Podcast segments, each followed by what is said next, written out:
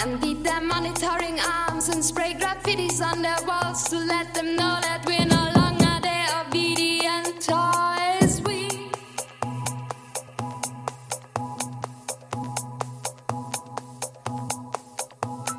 deep in my heart, I do believe that we can defeat this mess that we've fought so far. They won the people's choice award left the speechwriter's pen, but we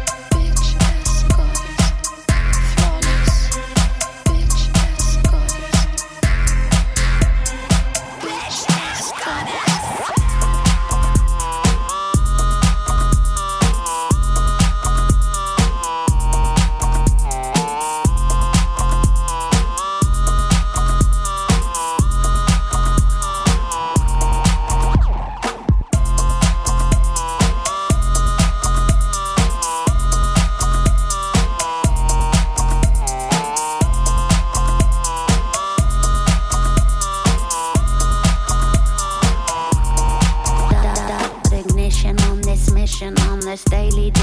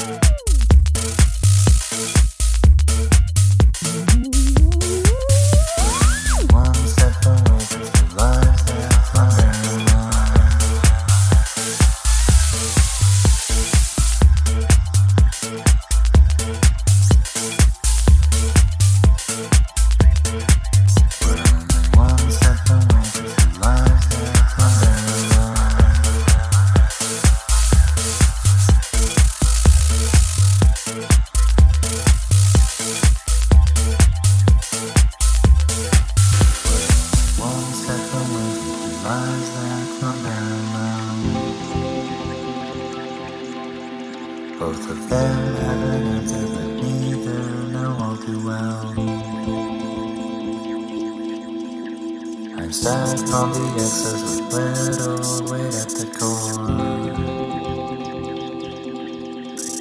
you can find me